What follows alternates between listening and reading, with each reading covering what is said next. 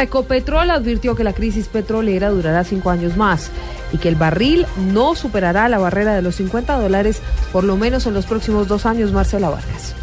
La crisis del sector petrolero durará cinco años más, así lo advirtió el presidente de Ecopetrol, Juan Carlos Echeverry, quien aseguró que en los próximos dos años no va a haber un barril superior a los 50 dólares. ¿Qué va a pasar con el precio del petróleo? Yo no creo que vaya a fluctuar por encima de 50, de 50 dólares por barril hacia adelante. Se va a mantener entre 30 y 50 dólares por barril en esos cuatro años. Por lo menos yo estoy preparando a Ecopetrol para eso. Y pues así el mensaje poco frente al ministerio. Es Colombia, pero pues el mundo petrolero.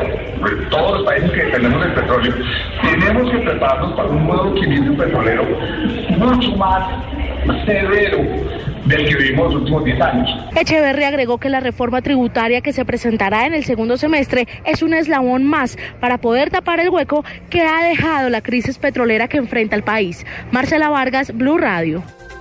Marcela, gracias. 337. El presidente Nicolás Maduro rechazó tajantemente el editorial de The Washington Post que pidió una intervención internacional en Venezuela. Santiago Martínez con los detalles desde Caracas.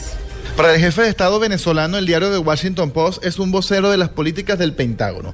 Nicolás Maduro sostuvo que el editorial del diario este miércoles, donde afirma que Venezuela requiere de la atención de la región, es un claro llamado a la intervención. Hoy el Washington Post llama a una intervención desesperada para controlar a Venezuela.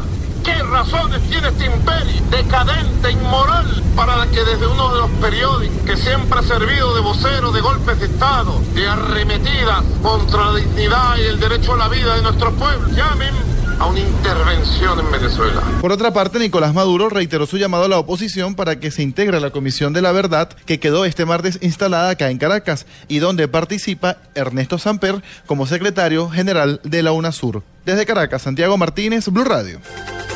Santiago, gracias. 338. Los bomberos atienden a esta hora mm, en Bogotá a dos trabajadores que cayeron de una torre de comunicación en la clínica San Diego, ubicada en la localidad de Teusaquillo. Los dos hombres no presentarían signos vitales.